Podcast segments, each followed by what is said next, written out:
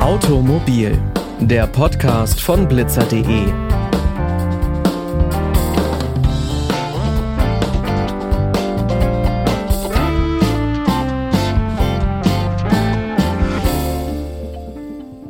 Und damit hi und herzlich willkommen zur ersten Folge in diesem Jahr, nach einer etwas längeren Weihnachtspause. Ich bin Pauline Braune und ich freue mich, dass ihr auch 2024 wieder mit dabei seid. Eine Woche ist das neue Jahr nun schon alt und zumindest mir wird es noch den ganzen Januar passieren, dass ich versehentlich 2023 als Datum angebe. Mit dem Jahresstart gibt es nicht nur eine neue Zahl, sondern es gibt auch einige Neuerungen, die auch auf Autofahrer zukommen werden. Habt ihr zum Beispiel schon von der Blackbox fürs Auto gehört, dem sogenannten Event Data Recorder? Und wie sieht's beim Thema Geld aus? Kann ich mein E-Auto eigentlich noch fördern lassen? Und was haben wir bei den Spritpreisen zu erwarten? Über all diese Fragen und die wichtigsten Neuerungen in 2024 spreche ich mit Katharina Luca, Pressesprecherin beim ADAC. Herzlich willkommen, Frau Luca. Hallo, guten Tag. Starten wir doch gleich mal mit einem Thema, das die Autofahrer ganz konkret betrifft, dem Spritpreis. Bleibt der etwa wie in 2023? Wir hoffen natürlich, dass der Spritpreis ungefähr so bleibt auf dem Niveau, wie er 2023 war.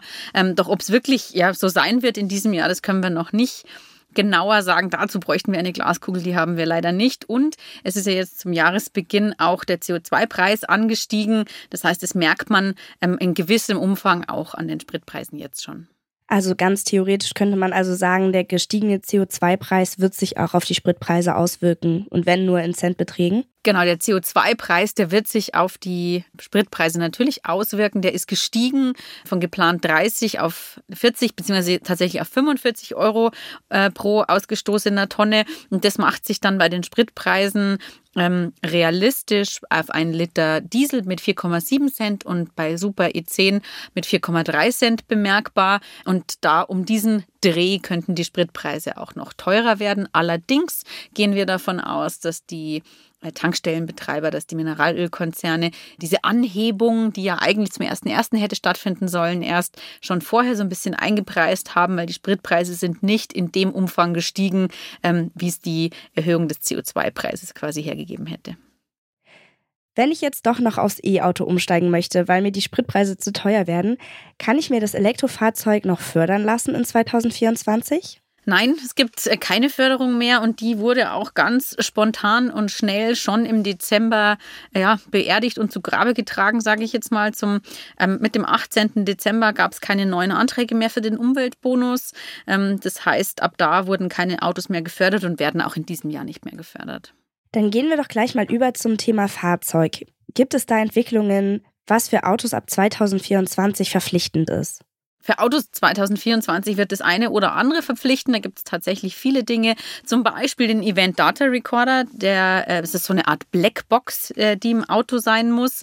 Die ist ab Juli 2024 für alle neu zugelassenen Fahrzeuge Pflicht. Im Endeffekt ist es tatsächlich wie eine Blackbox, wie man sie aus dem Flugzeug kennt.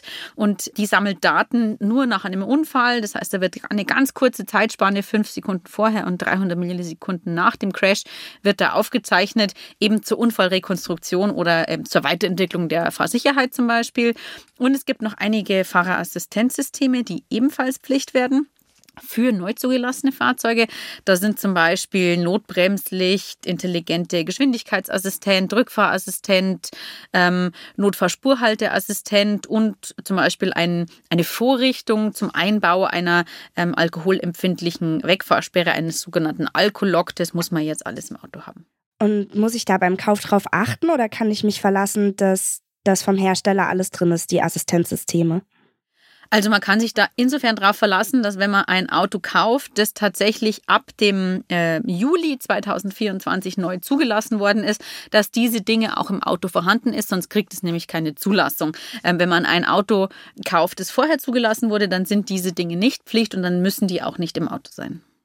Und das klingt ja nach allerhand Technik, die da in neu zugelassenen Autos verbaut werden muss. Steigt dadurch auch der Preis von Autos Natürlich, wenn mehr ähm, Ausstattung vorhanden ist, dann, dann werden die Preise auch, auch teurer. Es gibt natürlich aber auch viele andere Dinge, die damit mit reinspielen, weil sich die Produktionskosten erhöhen, weil sich die Personalkosten erhöhen. Also wir merken schon, dass viele Dinge tatsächlich teurer werden und davon werden Autos nicht ausgenommen werden. Die Fahrerassistenzsysteme, die Pflicht sind, die machen da aber mit Sicherheit nur einen kleinen Teil aus. Die EU will ja 2024 die Führerscheinrichtlinie reformieren. Was würde das denn mit sich bringen? Das ähm, weiß man zum jetzigen Zeitpunkt noch nicht ganz genau, was die Änderung der Führerscheinrichtlinie mit sich bringt. Diskutiert wird ähm, eine, ja, eine verpflichtende Gesundheitsuntersuchung ähm, oder eine generelle Untersuchung, um, um seinen Führerschein verlängern zu können. Das heißt, das wird, der Führerschein wird nur noch eine bestimmte Zeit gültig sein. Und um ihn dann, das Dokument quasi zu verlängern, braucht man eine Untersuchung oder eine andere Art ähm, des Nachweises, dass man noch fähig ist, das Fahrzeug zu führen. Das wird aber aber allerdings im Moment alles noch ähm, diskutiert und da äh, passiert noch einiges in der EU oder im Europäischen Parlament, bevor da ähm, tatsächlich ein Haken dran ist. Okay, zuletzt würde ich mich gern noch dem Thema Blitzer und Bußgelder widmen. 2022 wurden ja in Rheinland-Pfalz Handyblitzer getestet. Könnte das jetzt dieses Jahr vielleicht flächendeckend für Deutschland kommen? Also der Test in, in Rheinland-Pfalz, der ist ganz positiv zu Ende gegangen. Und ja, das Bundesland selber plant jetzt eine, eine Gesetzesänderung, um äh, diese Überwachung wirklich auch weiter äh, durchführen zu können. Ähm, wie gesagt, die haben sehr positive Erfahrungen ähm, damit gemacht und könnten damit dann auch flächendeckend diesen Handyblitzer einsetzen in Rheinland-Pfalz. Weiter hinaus auf andere Bundesländer oder gar bundesweit gibt es noch keine Pläne, dass man das jetzt bundesweit umsetzt. Aktuell müsste man also noch auf frische Tat ertappt werden, damit einem die Handynutzung am Steuer nachgewiesen werden kann. Und wenn dem so wäre, dann wird das teuer, denn der Bußgeldkatalog sieht in dem Fall ein Bußgeld in Höhe von 100 Euro vor und einen Punkt in Flensburg. Fahranfänger können sogar damit rechnen, dass ihre Probezeit auf insgesamt vier Jahre verlängert wird, plus eine verpflichtende Teilnahme an einem Aufbauseminar. Was ändert sich denn noch beim Thema Bußgeld? Beim Thema Bußgeld ändert sich noch das eine oder andere im Ausland. Ähm, zum Beispiel ähm, werden ab diesem Jahr auch Bußgelder aus der Schweiz, also wenn man jetzt in, in der Schweiz zu schnell gefahren ist, zum Beispiel bei uns in Deutschland vollstreckt werden können. Also wenn ich jetzt dort geblitzt werde, dann kann man da einfacher zur Kasse gebeten werden und aber auch umgekehrt.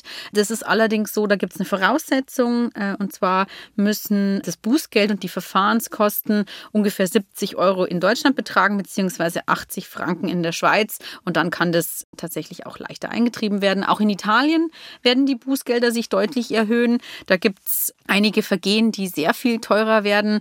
Äh, Grund ist da, dass man gegen äh, gestiegene Unfallzahlen vorgehen will und ähm, die vor allem eben auf das Thema Ablenkung zurückzuführen sind, also Handynutzung, Alkohol am Steuer, ähm, aber auch andere Delikte wie zum Beispiel Falschparken werden dann teurer. Das sind sehr gute Infos, vor allem bevor es für manche vielleicht Richtung Schweiz geht in den Winterferien. Vielen Dank, Frau Luca. Sehr gerne. Zum Abschluss noch eine schnelle Info. Und zwar gibt es eine kurze Frist für alle, die Jahrgang 1965 bis 1970 sind. Bis zum 19. Januar müssen alle, die noch den rosafarbenen Führerschein haben, diesen in das neue Scheckkartenformat umtauschen. Ihr habt also noch bis nächsten Mittwoch Zeit. Und damit sind wir auch schon am Ende der Folge angelangt und ich hoffe, nun sind alle gut für das Jahr 2024 gewappnet. Alle Folgen von Automobil findet ihr auf unserer Website blitzer.de. Wir würden gerne ein bisschen mehr über unsere Hörer wissen. Zum Beispiel, wie alt ihr ungefähr seid, welche Themen euch interessieren und habt ihr eigentlich etwas mit der Automobilbranche zu tun? Schreibt uns das doch gerne bei Instagram und Facebook. Die nächste Folge, die kommt dann am nächsten Montag. Bis dahin wünsche ich euch eine schöne Woche, macht's gut und bis bald.